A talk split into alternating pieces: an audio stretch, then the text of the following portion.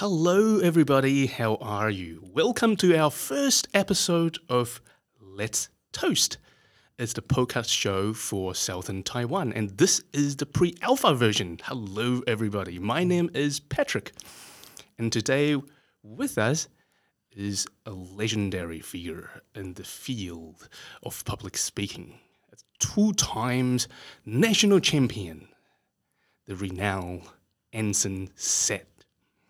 We all have a lot of questions for Anson about English learning. And I know English learning, the very subject, has been done many times and sometimes beaten to death. So I will try to fork out other interesting questions today. But first of all, let's welcome the man first. Would you like to introduce yourself, Anson? Hey, thanks, Patrick. Uh, it's a pleasure to be here. Thanks for welcoming me to the show. My name is Anson, and I I'm a public speaker, and I teach English in Taiwan. I've been doing it for many many years, and uh, yeah, I would love to dig deep into this topic about how to speak English better and more fluently, and uh, that's what I love to do. Well, there is Anson said. Thank you so much for coming. And of course, um, I cannot spot any fault with your English. Um, it's apparently very fluent. I don't know how you have done it. Um, would you like to explain why is your English so good? Well, that would be growing up in Canada. so, so I grew up in Canada, and uh, after graduating from university and working several years at banks, I took a stab at teaching English, and uh, I fell in love with with students who are passionate about learning a second language. And then a few years after that, I joined Toastmasters, and mm. and then I discovered that there's a another group that's really passionate about speaking, and that's when I got involved with speaking. And then my career really blossomed into full fledged communication. Wow, wow. And I kind of experienced the same as well. I grew up for sometimes overseas in New Zealand, and I thought I'd pick up the language organically. And at one stage, I really thought, oh, well, I can speak English. But not until I joined Toastmaster, I realized there's a lot to learn. Even things with um, tone control, finding your voice, and being really able to speak. I mean, there's always this journey of discovery once you join Toastmasters. Is that the same for you too, Anson? Yeah, absolutely. I think there's this this idea that if you're able to speak your native language, that you're automatically a public speaker, and that's so far from the case. Exactly. Yeah. So I learned a lot in Toastmasters, and a lot of senior members really showed me the ropes in terms of how to communicate effectively. Right. And with um, English learning, because you kind of picked it up as you were growing up in Canada, you breathe, you breathe in the air. Um, was there any stage that you've really felt the pain of picking up a language, like people in Taiwan do? Well, in Canada, of course, when you're immersed in English, it's easy to pick up, and I can really feel the desire for Taiwanese to pick up English in that organic way. And so they try to find places like Toastmasters where the environment is in English and, and they want to just immerse themselves in there organically. But because most Taiwanese, they are speaking Chinese or Taiwanese in their work environments or at home, uh, they don't have that kind of opportunity. So the question always comes up what is the fastest way to pick up the English language when you're not in an English speaking environment? Yeah. Oh, I thought you, you're coming with an answer. And that's a very, very good question because we are actually immersed in Taiwanese or, or Mandarin every day. And in fact, before this episode, I, I was in complete lockdown for three months. So my English suffered. English suffered a lot. So, without the environment of being immersed in English, what's the best way beside going to the Toastmaster? Is there any other alternatives that you can actually pick up the language fast? Well, there was a, a video that I saw a few years ago that really helped me understand about language learning. Uh, I believe his name. I'll have to look up his name again, but That's right. This- it's, this- it's his this- method we are interested in. yeah, yeah. so this uh, multilingualist, he he speaks so many languages. I think twenty languages he's fluent in. And when I watched this video, I was more amazed at how he could switch channels, and that really was the lightning bolt that I needed to really understand about learning a new language. And so when I looked at his eyes in this video, you can see that he w- he didn't memorize anything that he wanted to say. It just came really naturally. And so that really opened a new chapter when when I teach about communication. It's really about being able to visualize something and then communicating in the language that you want to speak it in. So I too under lockdown suffered a little bit in my English, but uh, whenever I'm thinking about something, I ask myself, am I going to express this in English or am I going to express this in Mandarin? Yes. So, whenever I get this question, what is the fastest way to learn a language? Is basically the practicing visualization and then expressing it in the language that you want to choose. Oh, okay. It's a big concept, a, a big abstract for me. So you visualize the language itself and then practice enough, so it kind of becomes a reflex. You don't actually memorize lines as such, but it's it just comes naturally. So it takes time, right? Actually, communication is like a sport. Right. Oh so, yes, it is. so you just practice your muscle memory, Yes. and when you get good at it, it becomes fluent. So it's like playing badminton, Oh, whatever yes. sport. It it's just becomes second reflex. Oh yeah, like uh, bantering, throwing witty remarks back and forth. Oh yes, very much like tennis and badminton. Absolutely, absolutely. So with enough practice, it will become a reflex. So English learning, yes, it takes time. The more you practice, of course, you get you improve and become better. And there's another field I'm really interested in. English. A lot of people can already speak English, but not everyone is a good speaker, especially on the stage. So for you to take this journey and become two times national champion, I mean, what is the cost? Lose, uh, loss of sleep, or double kidney failure? I don't know. I mean, there got to be a cost. What is the cost to be exceptional?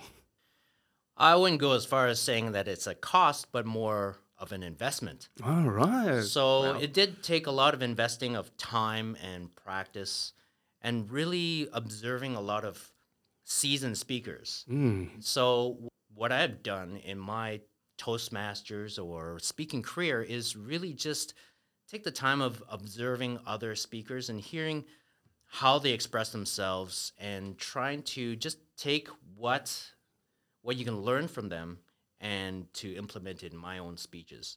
So what you're hearing today is really a culmination of 10 years of yeah. observing and hearing other speakers and listening to TED Talks and then trying to write something that is my own style, but also incorporating a lot of what professionals do. Right. So it's gold nugget of wisdom accumulated over the past of 10 years. So you learn from the masters. You observe the masters, seasoned speakers, as you put it. Well, as one Toastmaster said to me, if you want to be the best, you have to learn from the best. So do we have many of those masters around us? Well, absolutely. There's always a person who is expressing from the heart and and someone who's always taking the stage and, and I always appreciate those people who are fearless on the stage. You want to really capture the essence of of how they express themselves and and always question like why are they so confident on stage?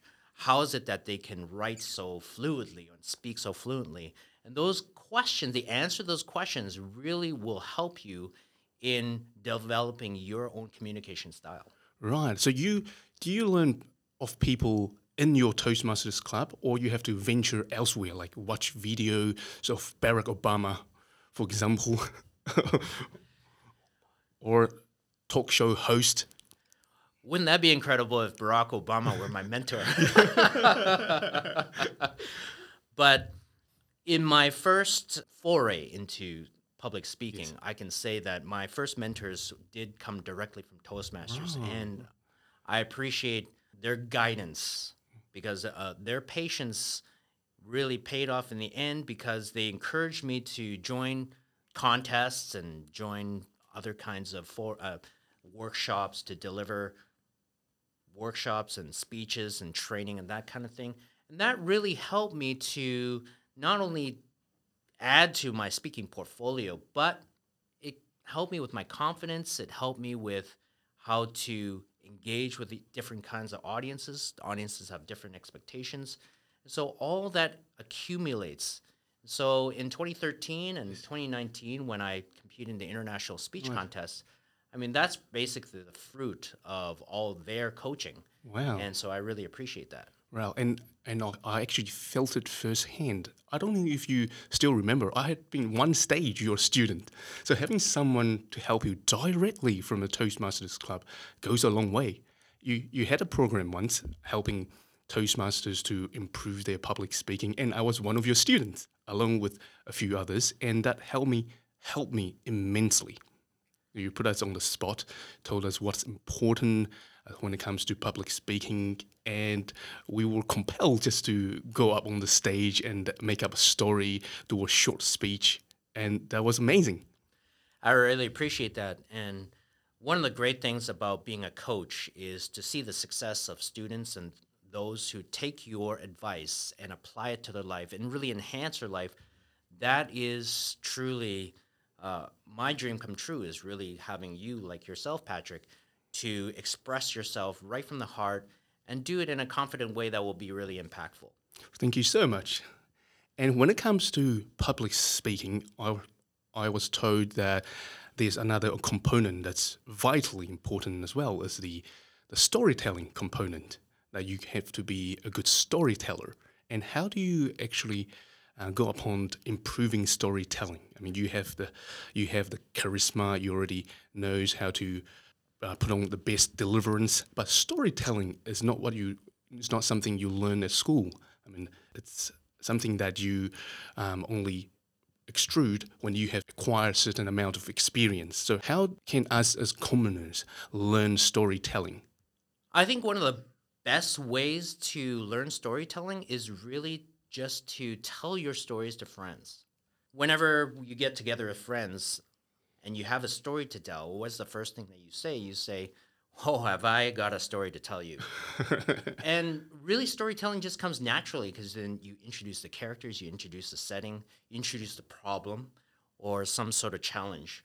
And you go through the story, and then at the end, I mean, when you see the reaction of your friend reacting to your story, you know you've told a good story. So whenever I tell my my students or anyone who asks me like, "How do you improve in your storytelling?" I tell them, "Just tell more stories. Just tell more. Just tell more stories." Because there was one training I've been to, a Toastmaster training, and I've forgotten 99% of what we were taught in that training, but I remembered your monologue. Okay, how you put on a great show impersonating a tour guide. oh yes, Ken. Do you remember that one? Yes, Ken, the Oh, that was exceptional storytelling. the American, the Chinese American who who's a tour guide in, in America and he's he's lived there for 18 years and he still has uh, hello my name is Ken and I want to show you beautiful place in LA And I just cracked up. It was amazing. Yeah and he caught my attention because whatever he came out of his mouth really was funny I mean, I, I can I can still remember. It was ten years ago. I was on the bus. It was seven o'clock in the morning, and then he got on the bus. He said, "Okay, we are late. We are late because somebody late. We all sitting on bus. All the other bus gone because we somebody did not turn on alarm. Why? I say why. If one person late, all person late. hilarious. so you, you you can easily jump into another role and do a perfect impersonation of that person. And I can only do that because whenever I'm telling a story, I'm transported back to that time. That's part of visualizing. Right. Yes. Oh, now I get it. Visualization. Yeah. so so that story, the motto was to to um, to teach us to learn English properly and not to speak like Ken, right? or something else. I can't remember. If Ken is listening, I still love you, okay? I still love you. Just keep on doing what you're doing. Okay, so thank you so much, Anderson. And now we have to welcome our second guest, who is our public relation officer of Southern Taiwan, and his name is Kevin Fan. Hello, Kevin.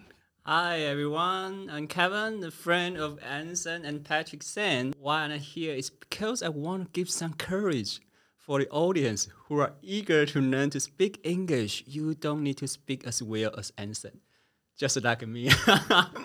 it should it should be okay. Uh, because I have been joining Toastmasters for about five years. Uh, that's why I met Anderson said, and that's why Patrick is my friends. I just that's why I'm here. Well, thank you so much for accepting my friendship. and as we know, Kevin is a keen learner of English, and his contribution towards the Toastmaster community is immense. We know it. He goes to all meetings. There, there are seven days in a week. He goes to eight Toastmasters meeting. I don't know No, how he's done it. Master of time management. So today I know, Kevin, you have a lot of questions to ask Anson Yeah, I still have regarding some to English questions. learning. Yeah, I still have some questions to answer. Um, yeah, since it's my old friend, so just ask him, ask him directly. I've been joining Toastmasters for about five years. I think I thought I have learned a lot of speaking skills. Uh, I remember five years ago, I still afraid of speaking in public, and now I can speak in public, in public, even in front of thousands people. I still can do that. But in, when we learn about enough speaking skills, what can we do can improve our English label, how to label out our English ability? Because you know, when we label out to, we have enough speaking skills about English speaking, what we should do is how to improve our English better, how to you know just maybe, maybe we don't need to pronounce as well as foreigners, but we still want to want our English as well as foreigners like United States. Can you just show me some steps or uh, just show me some point? Yeah, that's a very good question. I Yeah. I do get that question a lot about again, it, it just comes down to how how much immersion you can get in, in English and how to improve. So I think just right now, I mean you're improving right now. You're you're with Patrick, you're with ah. myself, you're you're improving your English. And what was the prerequisite of you being in this podcast? And it's really you just trying to improve in every speech that you do. And so when you've gotten fluent enough, you're now in an environment where you're hearing fluent English. Mm-hmm. And subconsciously, what's happening is that you're actually picking up Okay, subconscious. fluent English, right? Okay. And so, what's going to happen over time if you continue to do these podcasts Mm. is that you're going to improve to the level of the people speaking around you. So, I hope my English is going to be okay. so, a, a real a real testimony about this is uh, my wife's friend. He he couldn't really speak English that well, Mhm. but then he went to Chicago, Detroit. He went to Detroit, and after two years, when he came back, he was completely fluent with an American accent, like a Detroit accent. What happened? Well, that's the thing. Like he just improved over time, and he just started making new friends and new friends, and they're all locals. And so he just started mimicking them. And then after two years, after he came back, and my wife said, "Hey, how, Eric, how was how was Detroit?" He was like, "Yo, yo, Detroit was is dope, man. It was totally awesome, man. It's, I- he was just to- talking like a local." So, as Toastmasters or anybody who's passionate about learning a language, Yes. all you need to do is just keep on practicing until you get to a certain level of fluency. And people are going to be attracted to you. And then you're going to just improve your fluency to the level that the people are around you. Okay, so I know maybe if if I have already a Toastmaster member, uh, what should I need is I need practice. So maybe I can find some topics to discuss with other Toastmasters members. But if I am not still uh, a Toastmaster members, I can still can join. I still can be a guest to join other Toastmasters meeting, try to practice public speaking. So so the main point is just like you said in the beginning, muscle memories, subconsciously. Yeah, absolutely. When guests join, they can hear speeches and, mm-hmm. and they, they can definitely learn. But in order to really become fluent, you got to deliver speeches yourself. So at some point, you, if you really want to take your communication levels to a new level, to a higher level, then you got to take whatever you've learned or whatever you listen to and express it in your own way.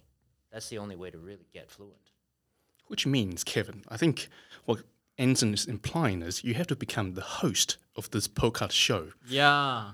So I you will practice be. more. Yeah, be, that would be be. And great. beca- because you already go to a Toastmasters meetings, in parallel, I think you need to download Tinder and swipe right for every foreigner. you Everyone see. know everyone know what is Tinder. Oh, of course, everybody knows. I'm not, one of the I'm not most sure. I know efficient that. app. you need to immerse yourself in Yes. English speaking environment, Kevin. So every day So I should have you need to speak English. Okay. So I have passion. I should download app about Tinder. Exactly. So uh, another question is about uh, why I joined Toastmaster about five years is uh, is because storytelling. Everyone tell their own stories. Uh, that's why I like I like it. It's not because uh, we come here to learn speak English. We can we can build more relationships with friends by listening to these personal stories. So I have a question is um about the storytelling. Do you have some impressive stories you have been listened in Toastmasters? You can just share us because some of our audience maybe they don't eh, never they never heard about Toastmasters. They just confused about oh why should I join Toastmasters? I saw the main point of I joined Toastmasters because it's because I can listen to so many friends' stories, even I'm not fam- familiar with them. Yeah, absolutely. Uh, the one of the great things about Toastmasters is go there not just to learn about public speaking or or learn another language or learn English, Yeah. but part of the reason why I still continue to be in Toastmasters because I love hearing the inspirational stories. Mm-hmm. A lot of people want they, they want that venue or that platform to be able to share their success, share their stories about overcoming trials and challenges. And we all have our own trials and challenges and these kind of stories give us like a boost and a lift and, and I love that. So when it comes to storytelling, uh, not only do I go there to enjoy the stories and, and learn about how to deliver stories in a, in a more effective way, but I just love listening to people overcoming what they thought to be was a huge challenge that they couldn't overcome, but they did through whatever means that they did to overcome those challenges. So I enjoy those stories. And every week there's always a story like that. Whether it be a, a story of a recently we were at a meeting where there was a story of a difficult customer to build a yacht. yeah, right? yeah, yeah, yeah. It was so and and the- customer wanted like special specifications that that were impossible, but the impossible was done and then you have this super yacht. I love hearing that story. Oh, And it, reminds me, there's a, a professor in our Toastmasters club. He said he goes to Toastmasters because it's a platform, a perfect platform for him to voice himself because his wife never listens to him.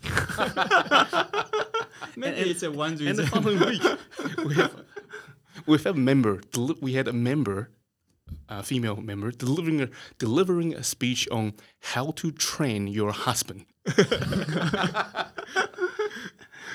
That's where Toastmasters is a really safe environment Oh, to yes. develop, deliver your speeches.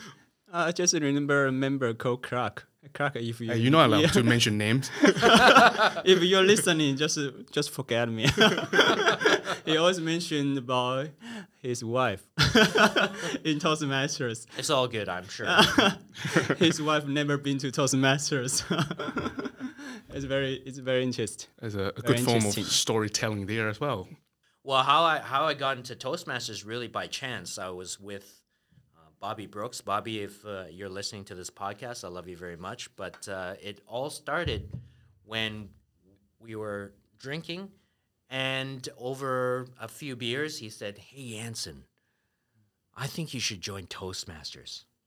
I'm like, "Toastmasters, what's that?" Well, it's an organization where you can learn about leadership and public speaking. I'm like, Bobby, you think I should learn about leadership and public speaking? Nah, you just need more friends. but thanks to Bobby, I mean, he Toastmasters really changed the trajectory of my career. And I love teaching about communication. And then I get to hear like thousands of stories about success and overcoming challenges. And, uh, and I have two great friends right across from me and thousands around the world. So Toastmasters is really Wow, a great, place. Great stuff. And funny you mentioned leadership because when someone took me to Toastmasters, they told me the same as well. It's where leaders were made. And I said, okay, when you run when you run a business, you pay for everything. Okay, you are automatically a leader. Why do I even need to learn to be a leader? but then realize, yes, it's a place you get to become a good leader. Toastmasters is a place where you can you can test out your theories about Oh, leadership. yeah. yeah. Test And out not suffer the hypothesis. Yeah, yeah, consequences. that's right. it's a safe ground. Absolutely. Yeah. Well, it's coming to the end of our show. Thank you so much, Anson, for coming to our studio. Um, Anson is currently our division program quality director. So you ensure all meeting is run smoothly as possible and of top-notch quality, right? Absolutely. And thanks to all the support in Toastmasters, it is because of the hard work of Toastmasters and the leadership that we are able to share our stories in the way that we do. So let's just continue. And the more speeches we deliver, the brighter our world is.